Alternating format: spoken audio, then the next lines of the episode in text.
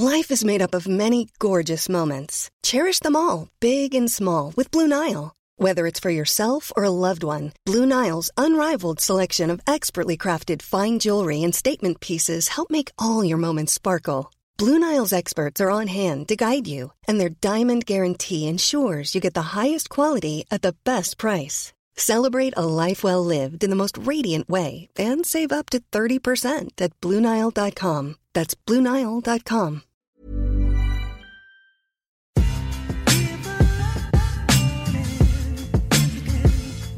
Salut, je m'appelle Clémence Bodoc et je vais vous présenter une ancienne petite fille sage qui a décidé d'arrêter de l'être.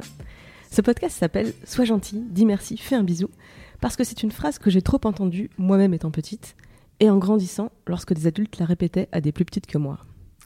Sauf qu'on n'arrive à rien dans la vie en étant juste une gentille fille qui dit merci et qui fait des bisous sur demande. Ça s'appelle une poupée, et c'est pas un être vivant doué de libre arbitre. Alors j'ai voulu donner la parole à celles qui ont réussi à sortir des cadres, des boîtes, à se libérer des injonctions contradictoires et à se défaire des croyances limitantes qui les auraient cantonnées à des rôles bien stéréotypés de, des rôles de poupées, quoi. Sois gentil, dis merci, fais un bisou n'est pas le podcast des insolentes, c'est celui des femmes ordinaires, au destin extraordinaire juste parce qu'elles ont décidé de faire ce qu'elles voulaient. Elles ne sont pas plus insolentes que la moyenne, elles sont juste celles qu'elles ont décidé d'être. Et l'ancienne petite fille sage que j'accueille aujourd'hui s'appelle Jams Surprise Non, salut tout le monde, je suis Sophie Marie Laroui. Salut, merci beaucoup d'avoir accepté d'être ma toute première invitée. C'est un grand plaisir. Merci. Alors, je dois t'avouer que ma première question, normalement, c'est comment tu étais quand tu étais petite? Mais il se trouve que j'ai lu euh, le premier chapitre de ton roman, L'Art de la guerre 2, qui est une immersion dans la tête de la petite fille que tu étais à 4 ans. Yes, c'est ça.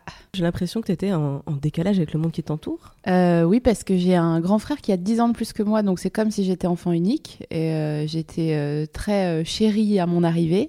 Mais j'étais heureusement que j'avais 40 000 cousins, comme tu as pu le lire dans le premier chapitre. Mais en effet, j'étais assez en réflexion très tôt. Genre, du plus loin que je me souvienne, je me suis toujours dit, euh, mais pourquoi la Terre, elle tombe pas Tu vois, des trucs comme ça.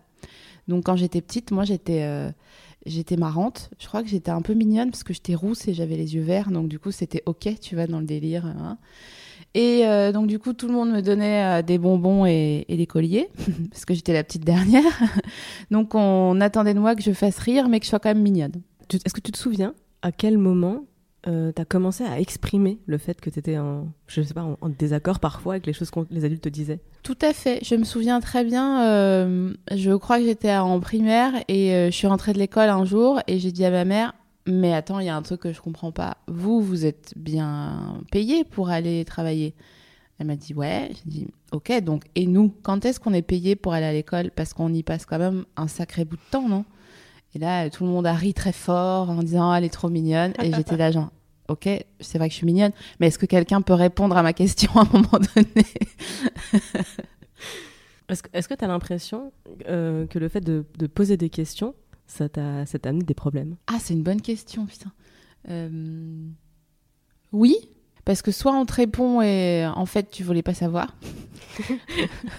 Par exemple Ben, je, je sais pas, j'ai pas d'exemple euh, précis, mais hmm, pourquoi tonton il s'enferme et il crie tu vois? Et là, et là c'est vraiment, t'es es trop petit pour euh, comprendre euh, qu'il est malade d'alcoolisme et que c'est pas facile, quoi, tu vois?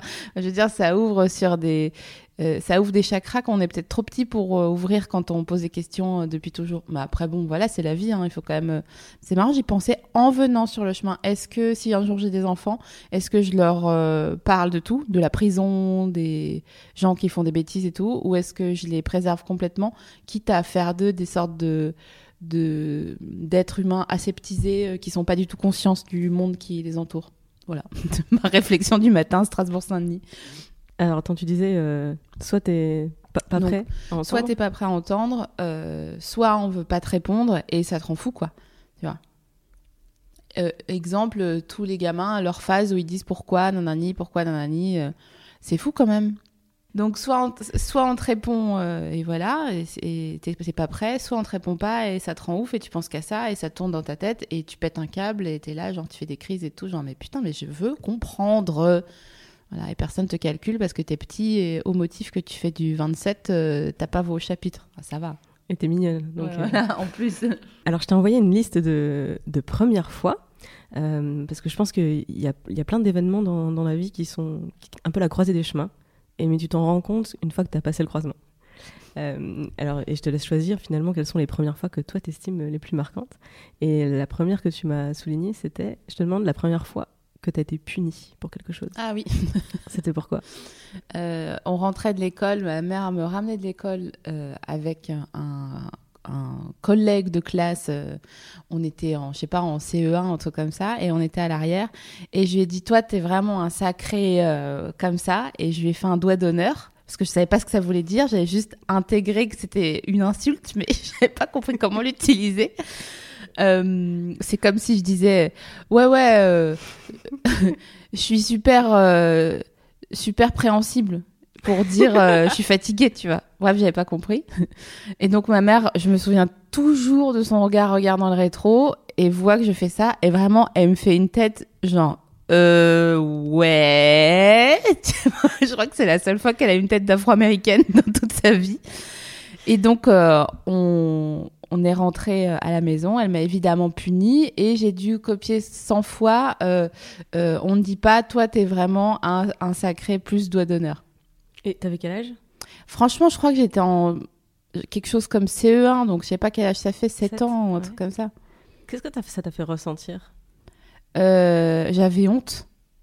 On disait pas trop de. Mes parents ils disent pas de gros mots et tout. et le seul truc que parfois ils disent c'est euh, merde. Avec un. tu vois, ils disent pas merde parce qu'ils viennent de l'Est, donc ils disent ah merde. Et euh, la vache, comme ça. Et quand j'étais ado aussi, mon frère m'a dit, j'ai dit un jour, oh ah, la vache, et il m'a dit, mais arrête de dire ça, c'est moche dans ta bouche, euh, c'est vraiment euh, laid, quoi. Et vraiment, je me sentais honteuse, comme si moi j'avais eu accès à un truc auquel normalement j'aurais pas eu le droit d'avoir accès, quoi. J'étais pas censée être là. Et est-ce que ça t'a donné, euh, je sais pas, une espèce de, peur d'être puni à nouveau Ou finalement, quelque part, euh, bah, c'est pas grave d'être puni? Euh, non, j'ai pas, j'ai pas eu peur parce que j'ai pas été beaucoup punie euh, par mes parents, malheureusement peut-être.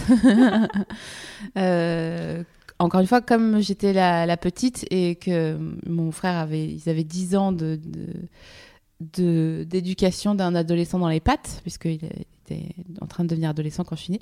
Euh, il savait plus ce que c'était le délire euh, de euh, euh, des bébés, tu vois, qui sont un peu, euh, qui font leur vie et tout. Qui... Et moi, j'avais beaucoup de caractère dès, dès que j'étais petite, donc du coup, je faisais vraiment ma, ma loi, quoi. Je, genre, j'étais comme Obélix, tu sais, quand il doit partager un gâteau en, en plusieurs parts.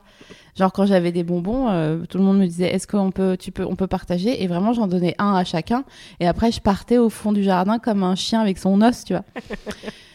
Donc euh, non, j'ai pas eu peur ensuite d'être punie parce que euh, j'avais vraiment pas l'impression que quelqu'un d'autre euh, faisait autorité à part moi sur moi. Donc c'était ambivalent puisqu'il fallait à la fois que je fasse gaffe à ce que je faisais de ma peau, mais à la fois j'aurais bien voulu que quelqu'un me mette bah, des limites quoi. la, la punition, le phénomène de la punition, c'est pas quelque chose que t'as vécu comme on me remet dans le droit chemin, mais plutôt comme je vais définir mon chemin. Ouais.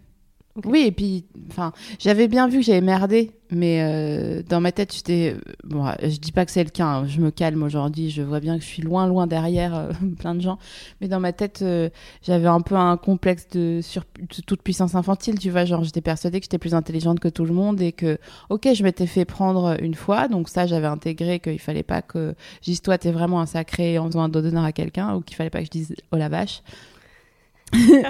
Mais euh, ça, mis à part, euh, en termes de limites, euh, j'ai pas eu beaucoup de confrontation avec mes parents et donc pas peu de punitions et donc pas de voilà de peur par rapport à ça.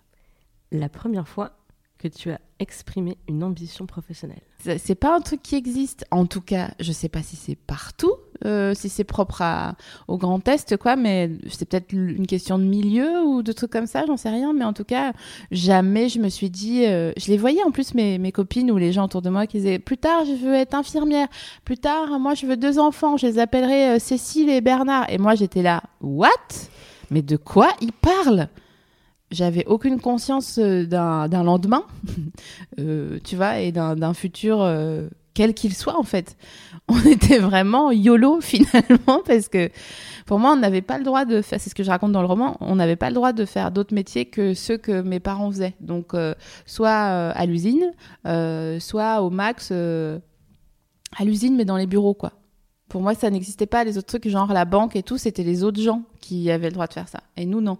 Donc, je te laisse imaginer, au moment où j'ai compris que j'avais le droit d'écrire, comment j'ai pété un câble.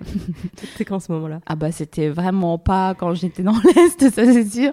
C'était, euh, je sais pas, je devais avoir 25 euh, ans, tu vois, un truc comme ça, 26 même peut-être. Donc ce qui est vraiment un peu tard quand euh, parce qu'il faut tirer son temps jusqu'à là. Donc j'étais là, mais non, d'une pipe à crack. Qu'est-ce que, pardon, qu'est-ce que je vais faire de ma vie? C'est vraiment trop long. Je peux pas passer ma vie à m'occuper comme je le fais euh, pour que le soir arrive et que j'aille me coucher. Ça s'appelle une dépression, ça vraiment. c'est intéressant ce que j'allais dire. Euh, et, si la, clé pour pas se mettre la pression, c'était justement de ne pas se projeter dans l'avenir et de ne pas se dire que, en fait, euh, il faut que je réussisse, il faut absolument que je fasse quelque chose, que je rentabilise mon temps sur Terre.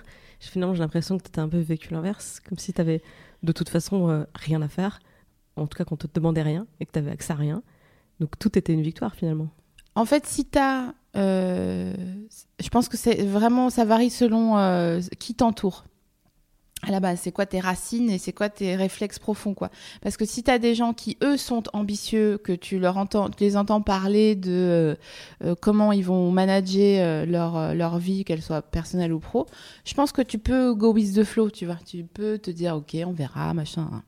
Mais chez nous, on n'était vraiment pas comme ça. C'est-à-dire qu'on était soit victime, du patronat, euh, enfin tu vois, on n'était jamais maître de nos destins. C'est toujours euh, euh, quelqu'un qui décidait pour nous. Enfin, je parle de pas moi, mais ma famille en tout cas. Et pour moi, on était vraiment keblo, tu vois, comme des lapins dans les lumières d'une voiture, quoi.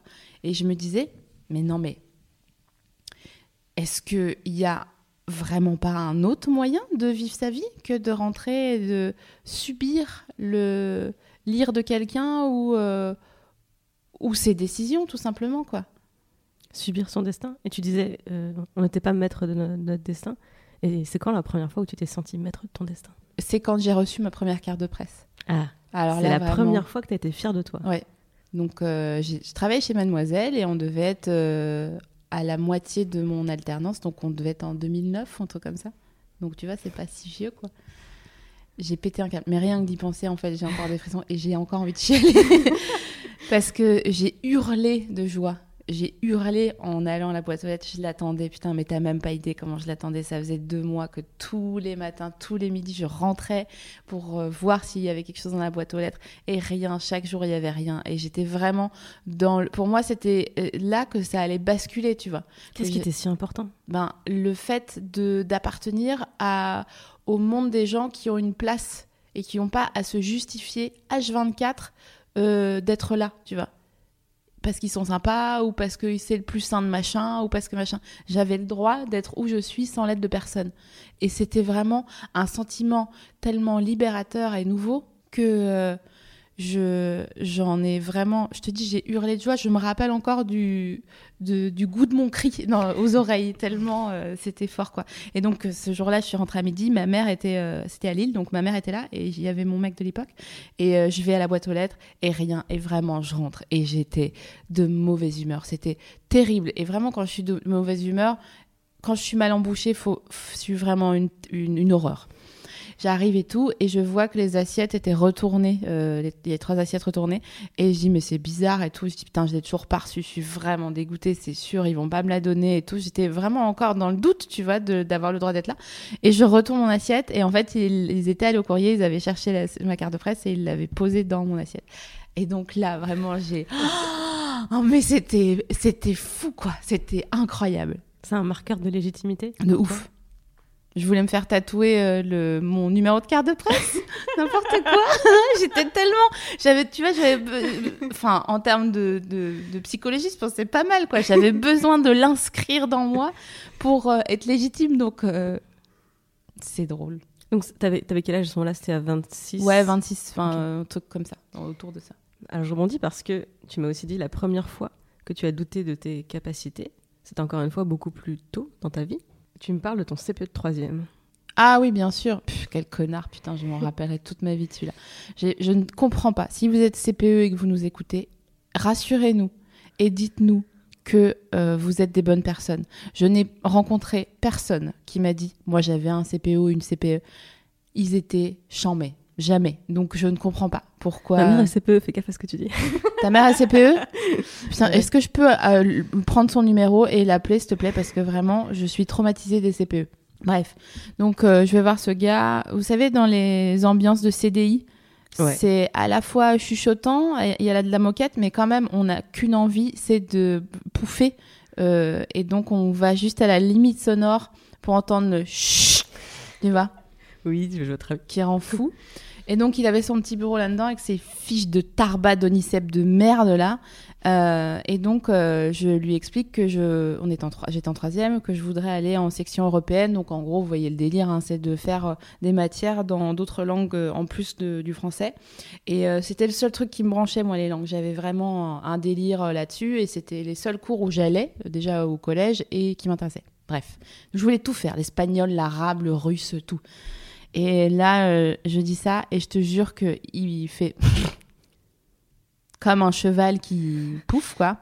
Et euh, il me dit, ouais, non, mais c'est bouché les langues. euh, C'est pas la peine que vous fassiez un truc comme ça. De toute façon, il n'y a pas de poste dans l'éducation nationale pour être prof de langue. Et j'étais là, de quoi Mais jamais de la vie, je veux être prof. Je veux juste apprendre mille langues. Donc, euh, laisse-moi avec mon seul élan. Enfin, tu vois, on parle quand même d'une période où j'ai euh, 14 ans faut quand même les dérider, les gamins de 14 ans, pour qu'ils aient envie de faire un truc. Il faut quand même le louer, tu vois. Et lui, au lieu de louer mon initiative, il me dit non, non, mais faites un BEP. C'est bien, il y, a du- taf dans la vente. euh, euh, c'est bien pour vous, c'est plus sûr. Et vraiment, je suis sortie de là. Et heureusement que je- le dialogue n'était pas 100% rompu avec ma mère et je lui ai raconté, elle était hors d'elle. Elle a rien fait, mais elle était hors d'elle. Tu parles pas d'un conseil d'orientation plutôt que CPE Ah pardon, je me trompe. Euh, on reprend toute l'histoire. Pardon, coup, ça, pardon. Avait, ça, avait, ça avait plus de sens. Enfin, ça n'empêche pas que, euh, que là, ce que tu racontes, c'est un conseil d'orientation. Et c'est vrai que je pense qu'on est nombreux et nombreuses à se reconnaître dans des, des conseils d'orientation euh, pas très encourageants, on va dire. c'est fou, hein. poliment.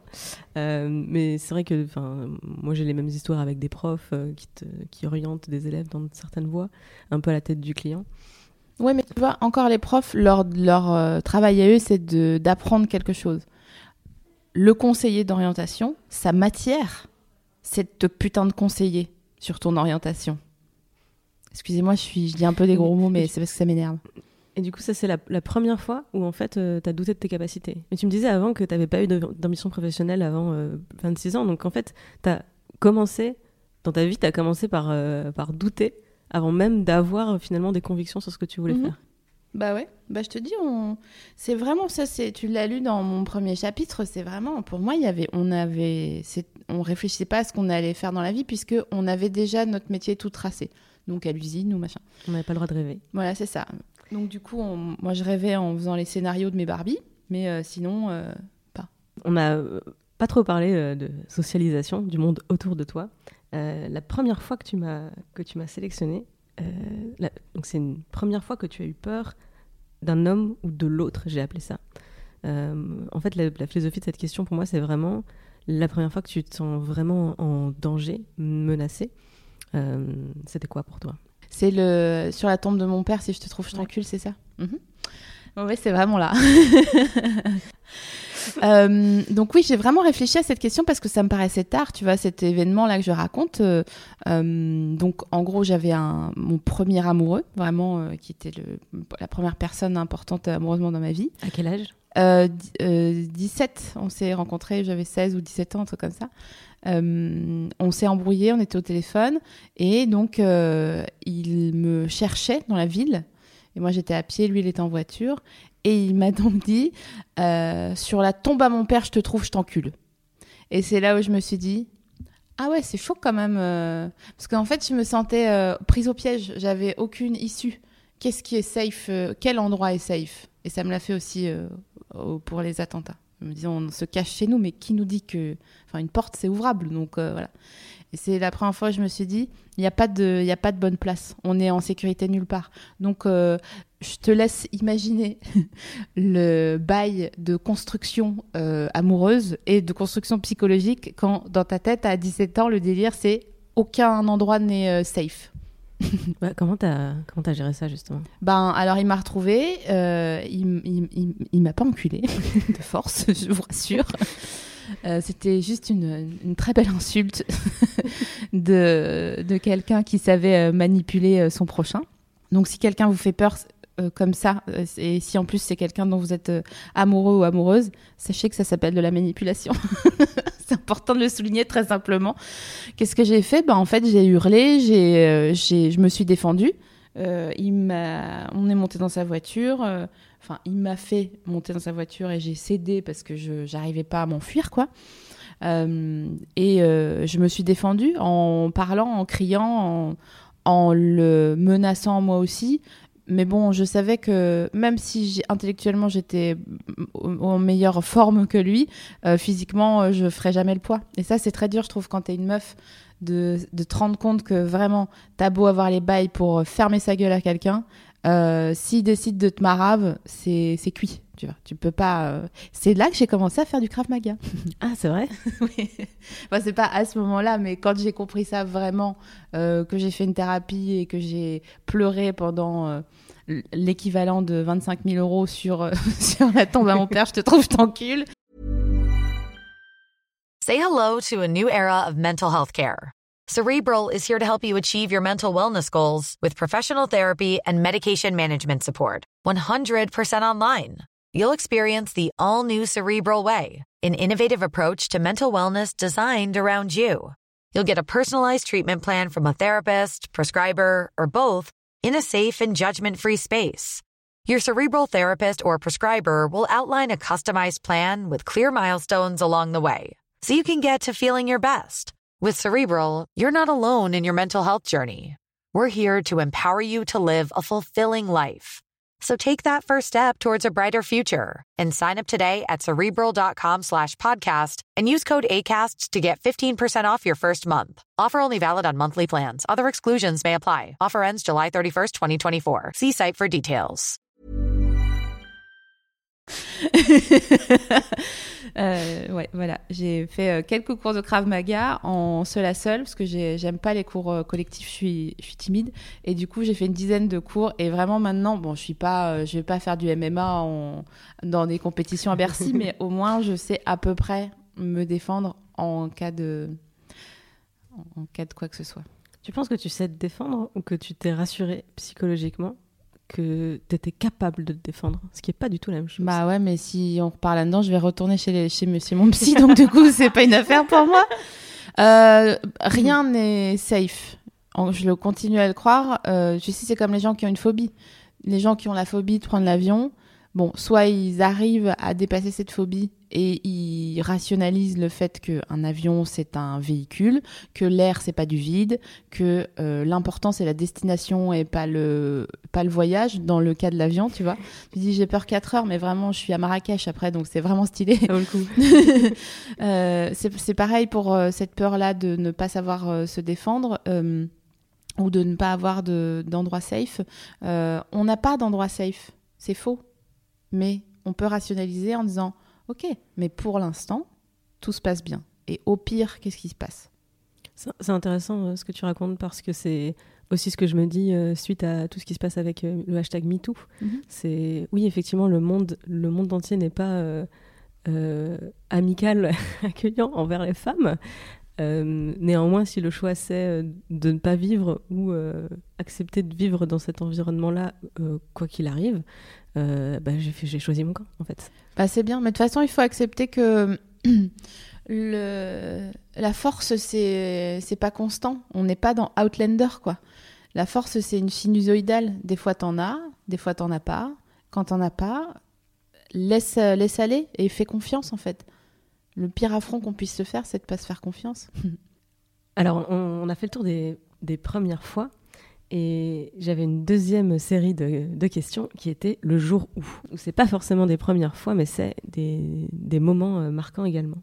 Et je suis contente que tu aies choisi celle-là parce que c'est une que j'aime beaucoup aussi. Le jour où j'ai compris que j'étais une femme. Pour toi, c'était quand on a commencé à parler du harcèlement de rue. Avant euh, le, cette, euh, ce tsunami de Balance ton port et du MeToo, ça fait quelques années quand même qu'on commence à. Il y a eu plusieurs, euh, Ouais. effectivement, euh, vagues Voilà. de témoignages féministes.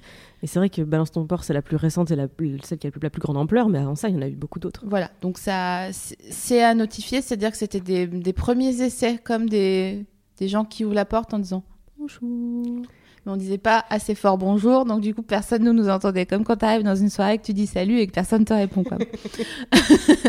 donc euh, c'était il y a 2-3 ans et il y avait un délire comme ça où euh, les gens disaient mais non, mais c'est des foutaises, euh, ça n'existe pas, le harcèlement de rue, euh, les meufs euh, elles, a- elles aiment se faire draguer et puis celles qui aiment pas se faire draguer ben c'est des, des féministes machin donc euh, je lisais ça et je moi je débat jamais sur Twitter ça m'a- enfin je sais pas faire et en plus euh, j'ai pas l'énergie donc euh, respect à, à celles qui le font mais moi je j'arrive pas à le faire mais je voyais quand même et je me disais mais ça me concerne là j'ai l'impression contrairement d'habitude où je dis juste oh là là ils sont relous putain ils peuvent pas faire autre chose au lieu de perdre leur temps à débattre sur Twitter tu vois et donc, euh, et je voyais les commentaires des gens, et en fait, ça m'a fait un, comme un interrupteur à l'intérieur de moi. Et là, je me suis dit, ben, je vais participer. Je vais montrer ce que c'est. J'ai une toute petite communauté, mais je sais que c'est que des gens intelligents. D'ailleurs, je les embrasse. et c'est vraiment des gens qui sont mignons. Je pense que c'est parce qu'ils sont pas encore nombreux. je sais pas. En tout cas, je les embrasse quand même. Euh, et j'ai dit, ok, euh, je sors de chez moi, je suis habillée de telle et telle manière pour vous préciser très sincèrement euh, quels sont les bails, quoi. Il était tôt, il était 9h du mat. Je vais vous live tweeter toute ma journée de meuf à Paris qui prend le métro. Et j'ai posté, je sais plus, euh, des dizaines de tweets. Mais de, j'allais dire de rien du tout, de euh, du gars qui dit charmante. Tu vois, quand tu passes sans insister, au gars qui te siffle, au gars qui te bloque le passage, au frotteur euh, dans le métro, et vraiment. à midi, je me souviens très bien, il y a des gens qui m'ont dit arrête, je t'en supplie, ça nous fout trop le cafard là. On est vraiment en bad. Euh, J'étais ah bon, mais pour moi, c'est, notre journée à nous. Donc ça veut dire que ma journée, elle fout le cafard. Donc ça veut dire que tu admets qu'il y a quelque chose d'anormal, puisque normalement tu fais partie de ma communauté et je te fais rire ou je te, tu vois, machin. Et voilà. Après, c'est vrai que j'aurais voulu continuer jusqu'au soir, mais même moi, en fait, ça me foutait le cafard de de pas faire de déni sur euh, sur tout ce que je vivais, euh, tout- toutes ces agressions euh, euh, malignes que je vivais dans la journée. Le jour suivant, c'était euh, le jour où j'ai pris conscience de ma voix. Et tu m'as répondu complètement autre chose, mais j'ai l'impression que ça coïncide un peu avec le jour où tu où as compris que tu étais une femme aux yeux de la société. Parce que c'est aussi le jour où tu as compris que tu avais une voix. C'est ce- cette journée-là, en fait, où tu, en témoignant, tu te rends compte que tu arrives à toucher les gens et, Et à oui. les faire réfléchir. Mais tu sais, encore une fois, ça vient de la racine de euh, ne pas avoir voix au chapitre, de ne pas avoir euh, à donner son avis. Euh, quand même, euh, PS, mon, le mantra de mon grand-père, c'était c'est le plus intelligent qui se tait. Donc, je ne n'imagine même pas les secrets de famille qu'on a. Parce que pour avoir à notifier cette phrase, qu'elle me reste en tête et que je la transforme aujourd'hui en une parole euh, libre, c'est vraiment que je paye pour, euh, pour des arrière-grand-mères euh, qui zonent quelque part autour de moi en ce moment. Je les embrasse d'ailleurs. Céleste, bisous. C'est effectivement le pire conseil qu'on t'ait donné, tu m'as dit ça. C'est le plus intelligent qui se tait. C'est horrible. Non mais sérieux, c'est pas la pire chose. Ah ben si, totalement. Mais tu te souviens du jour où tu as compris que c'était la pire chose et que tu n'avais pas à faire ça? Mais en fait, je l'ai, je l'ai, comme je l'ai écrit, c'est euh, vraiment une des. au début du, de, l'art de la guerre 2, je pose le- les bases et vraiment ça intervient assez rapidement ce truc. Mais en fait, c'est récemment où je parlais avec ma mère et ma mère, elle, elle est chiant, mais franchement, je l'adore et tout. Elle est hyper marrante, elle est hyper philosophe sans s'en rendre compte et tout. Mais des fois, elle a encore un reste de. On dirait qu'elle répète un discours qu'elle ne comprend pas. Et du coup, euh, donc comme maintenant j'essaye de vraiment euh, poser ma pensée et tout, donc bref, je, je- on discute et tout. Elle donc elle me redit cette fameuse phrase non mais pff, laisse tomber de toute façon c'est le plus intelligent qui se tait. Et je lui dis alors? Eh oui, du coup faut qu'on en parle de ça. et donc je lui dis mais pourquoi? Parce que tu vois, je fais le truc que je te, disais tout à l'heure. Au pire, qu'est-ce qui se passe si on ne se tait pas? C'est intéressant, tu vois. Qu'est-ce qu'elle, de quoi elle a peur? Elle me dit, non, mais tu sais, si, si tu, tu deviens un con après, puis tu peux en, en venir aux mains. Je dis, ah, mais de quoi tu me Et donc, j'ai dû rire. J'ai dû rire, mais je voulais pas me foutre de sa gueule, tu vois. Je, lui disais, mais enfin, qui se bat? Honnêtement, tu vois. Moi, j'adorerais parfois que les gens se battent parce que ça serait plus facile, en fait. Parce qu'il y a des rhétoriciens tellement forts que si on les mettait dans un truc plus, euh, plus primal, tu vois, je, je pense qu'ils se débrouilleraient, débrouilleraient pas aussi bien. Mais bon, bref, le, but c'est pas ça. Je disais, mais qui se bat? Elle me disait, ah bah oui, c'est vrai, t'as raison. en fait, et elle, franchement, elle a 66 ans, quoi. Donc vraiment, j'ai vu son, dans son cerveau, ça a fait pouf, tu vois, il y a un truc qui a pété, genre, putain, depuis le début, je me plante en fait, ah merde. Je trouve qu'il y a une certaine cohérence euh, avec l'idée d'être euh, dans un monde où on éduque les filles à être euh, sages, gentilles, douces. Euh, si tu donnes ton avis, tu te mets en danger d'une certaine façon. Comme si tu sors de chez toi, tu te mets en, tu te mets en Ah danger. bah, c'est ça sûr. qui est complètement pourri dans la façon dont on, dans la façon dont on perçoit la place des femmes dans la société? En fait, euh, ce qui est ouf, et ce que j'essaye vraiment de l'expliquer au maximum de monde, que ce soit les gens qui comprennent pas les harceleurs ou les gens qui ne comprennent pas qu'on se sent harcelé, enfin tu vois, qui disent je ne comprends pas que vous vous sentiez harcelé. Non, non, je ne me sens pas harcelé, je suis harcelé, tu vois. C'est dans ta tête. je, leur, je leur dis, en fait, il y a un truc qui est fou, c'est que euh, on n'a pas le droit d'occuper l'espace public. C'est, ça, n'est, ça ne nous est pas réservé. Mais si on s'y aventure, on appartient à l'espace public. On est vraiment une putain de place de parking dès qu'on est dehors. Donc les gens ont le droit de se poser sur nous, etc. Donc c'est très simple. C'est, je veux euh, cette phrase que je dis, si ça vous intéresse, euh, sachez que vous pouvez la réutiliser parce que c'est une, phrase. Tout le monde comprend et ils sont là genre, ah ouais, ah putain, mais ouais, c'est vrai en fait. Tu vois pas, tu vois des teneurs de murs, mais tu vois pas des, des meufs qui zonent, qui traînent sur des bancs et tout. Il y en a pas. À Ou part. alors c'est euh, sur un territoire qu'elles ont, euh, Oui. c'est à elles quoi. C'est. Ou qu'on leur a octroyé. Mhm. Genre une, euh, un, un lopin. un lopin à Châtelet. C'est quoi la pire épreuve euh, que tu eu à affronter ou le pire obstacle?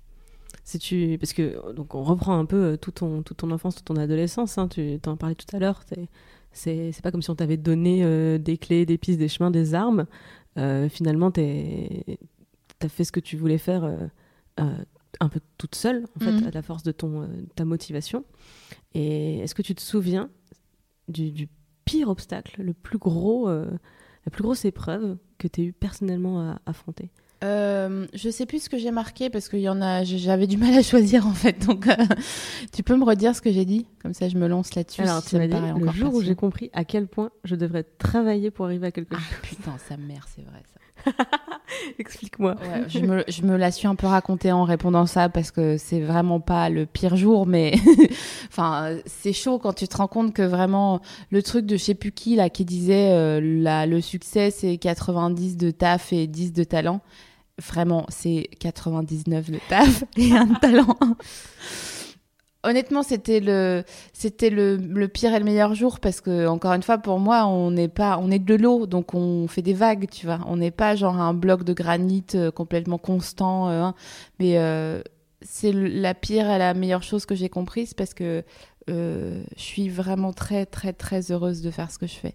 Je suis saucée. Ma vie, elle claque vraiment, ça déchire. Je suis, je suis tellement émue en fait d'avoir le droit de faire ça ou de me l'être octroyé, je sais pas encore. Mais euh, je suis tellement fière qu'il y ait des gens qui m'écrivent euh, et qui me disent que euh, ont fini mon livre et qu'ils reprennent l'écriture. C'est un truc de ouf, sérieux quoi. Enfin, tu vois. Et donc ça, c'est dans les meilleurs jours. Et dans les pires jours, quand t'as rien, mon gars, t'as rien sous la main. Tu n'as aucune putain d'idée. Et tu dois rendre. Donc, éthiquement, c'est pas écrit dans le contrat, mais il faut pas remplir. Tu vois, faut pas faire de remplissage de trucs. On l'a tous et toutes fait, hein, vous inquiétez pas, je vais pas vous balancer. Euh, mais quand tu sais que ça va être chaud et que tu vas vraiment y passer euh, 11 heures devant ton bureau et que tu vas avoir le cul carré et que vraiment c'est pas aujourd'hui que tu vas arrêter de fumer parce que quand euh, tu réfléchis, il faut fumer et que du coup tu fumes 40 clopes dans la journée, là vraiment je me dis mais sérieux, je voudrais juste un CDI et des putains de tickets restaurants. T'es sûr, t'es sûr que t'aurais envie de ça? Non, Moi, je pense que en fait, non. en fait, je pourrais pas. Mais pendant 20 Ouais. minutes, j'en ai envie, tu vois. Mais quand j'ai un, un pote ou une pote qui m'invite au resto et qui me rince anti- anti-restaurant, je les regarde comme si je voyais des dollars américains, s'il te plaît. Vraiment, je suis là, genre, waouh, c'est un 12 euros. Waouh, de ouf. Je trouve que t'as- ton pire obstacle, il est euh, très cohérent avec ce que tu, ce que tu disais sur être maître de son destin. Parce que c'est se rendre compte qu'on est maître de son destin, c'est à la fois une libération et, je pense, le pire obstacle à dépasser. C'est la pire chose. Donc, il n'y a, pas une- il y a pas la marraine la fée qui va apparaître et exaucer mes vœux, c'est moi qui vais devoir bosser pour les réaliser. Exactement. Mais en étant un petit peu plus terre à terre, je sais pas si je peux me permettre de prendre euh, euh, une minute. Euh, parce que ça c'est très euh, c'est très évanescent comme euh, la pire épreuve tu vois. C'est quand même un truc euh, d'une meuf euh, qui arrive à faire entendre sa voix. Donc j'ai bonne bine tu vois de dire ah non la pire épreuve c'est le jour où j'ai compris qu'il fallait que je travaille. Vas-y c'est bon calme-toi tu vois. J'ai envie de me dire à moi-même quand je m'entendrai calme-toi. Donc vraiment il y a hum, il y a quand même une fois où j'ai hésité à mettre ça mais je me suis dit non mais vas-y t'es toujours en mode déprime. Tu vas déprimer les gens et c'est belle putain. Je me suis rendu compte, j'ai fait une grosse dépression quand j'avais 20 ans et je me suis rendu compte que on pouvait être fou, on pouvait devenir fou très facilement.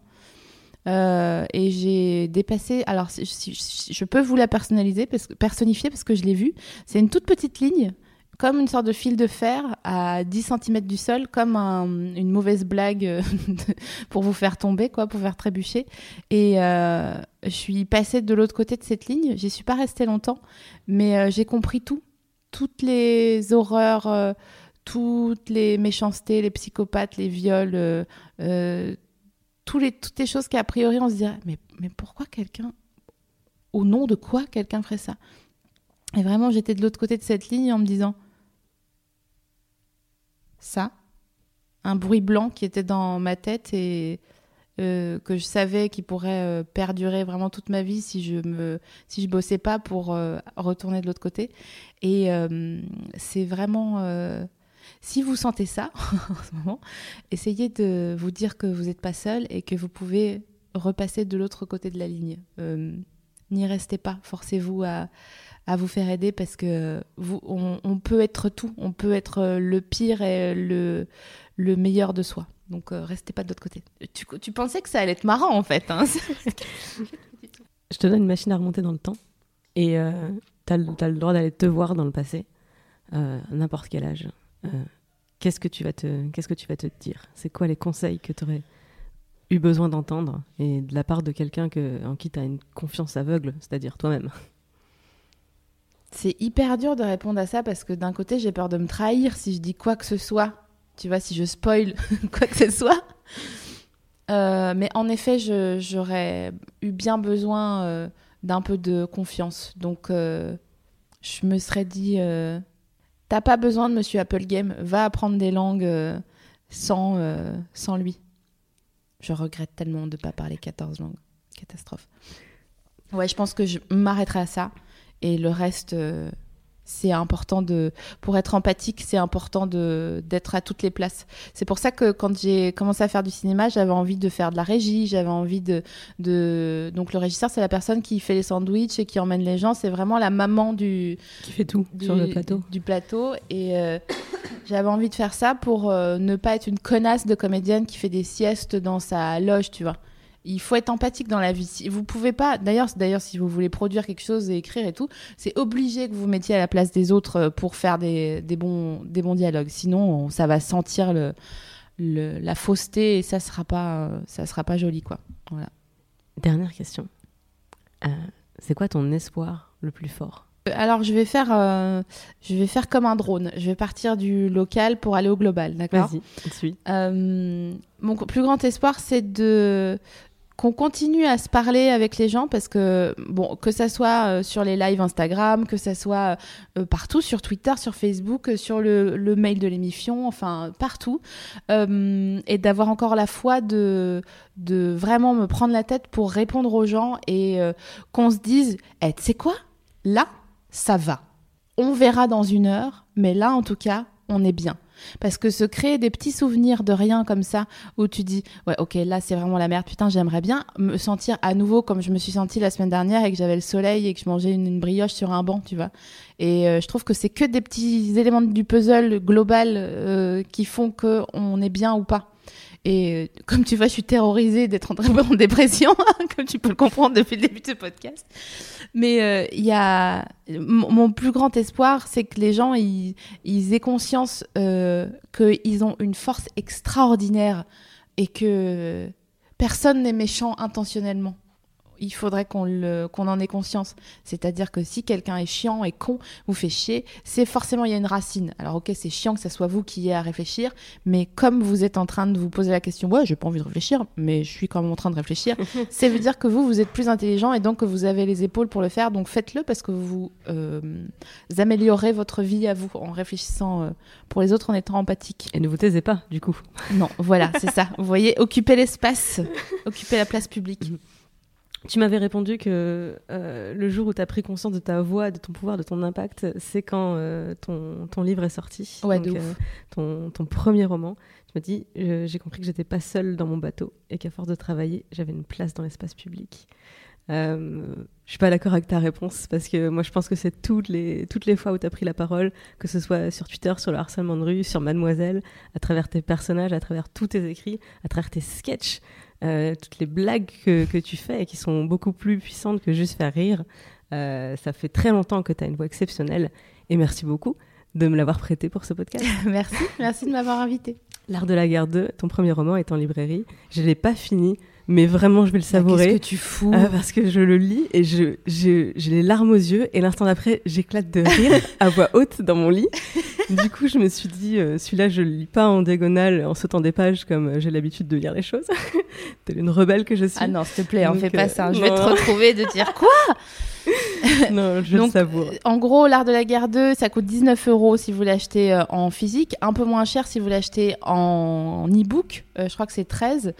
Si vous l'achetez euh, en audiolivre, parce qu'il existe aussi sur audible.fr, C'est euh, toi qui l'as- c'est toi qui l'as fait en audio c'est moi qui l'ai lu. Euh, je l'ai fait parce que j'avais envie que d'autres cercles puissent lire. Parce que c'est bien beau d'écrire un livre, de dire ah, c'est super, les gens sont super, faut être super. Mais ça coûte 20 balles. Donc je notifie quand même que c'est pas rien, tu vois. Et sinon, je fais souvent des concours sur Twitter et sur Instagram pour en faire gagner. Parce que c'est ça, euh, c'est ça mon, mon délire. Euh, donc euh, mon Twitter c'est Socadence et mon Instagram c'est Sophie Marie Laroui, tout attaché. Et venez, je vous, je vous ferai gagner des trucs et on fait des lives où on discute de qu'est-ce qui est, qu'est-ce qui est cool, qu'est-ce qu'on peut faire pour améliorer son vulgus. C'est super et on te retrouve régulièrement sur Mademoiselle dans l'émission. Grave. On mettra tout ce qu'il faut comme lien et comme information dans l'article sur mademoiselle.com. Merci beaucoup. Merci beaucoup. Sophie Bisous Marie tout le monde. Merci beaucoup d'avoir écouté ce tout premier épisode de Sois gentil, dis merci, fais un bisou. Si tu veux vraiment me faire plaisir, n'hésite pas à t'abonner au podcast de mademoiselle.com. Et si tu veux vraiment, vraiment, vraiment me faire plaisir, tu peux aller mettre 5 étoiles sur euh, iTunes et me laisser un avis, un commentaire. Euh, Fais-moi des retours, c'est le premier épisode et j'ai hâte de lire pour savoir qu'est-ce que je peux faire pour la suite.